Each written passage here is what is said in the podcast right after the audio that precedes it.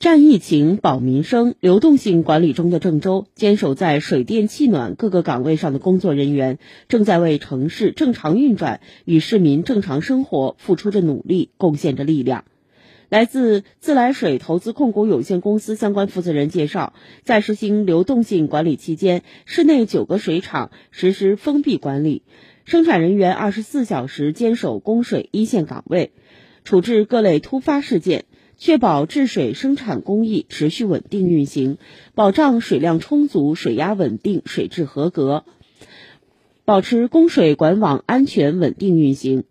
同时，供水服务热线六七六八四个零实行居家坐席接电模式，负责做好二十四小时用户服务。在全市域内设立五个紧急抢修队，二十四小时待命，确保在发生管道和水表漏水爆管后，第一时间专业高效开展抢修，快速恢复供水。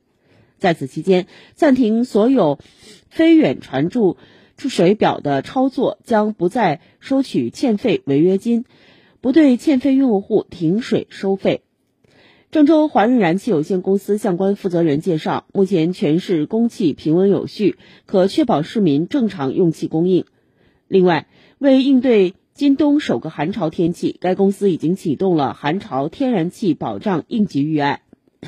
截至十一月二十七号，管网运行以及港区公司。东部公司已经完成市区内周边全部十座燃气热源厂应急保供维修工作，确保气源稳定供应。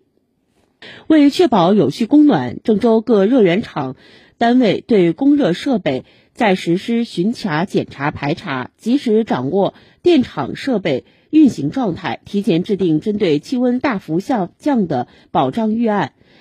各分热公司科学精准计算燃气量需求，持续开展精细供热调节。管网运行维护公司已经提前备足抢修材料，应急抢修人员、车辆随时待命出动，及时到位抢修，快速解决问题，努力做到供暖不中断、温度不降低，确保居民用户供暖稳定、用热户诉求得到及时处理。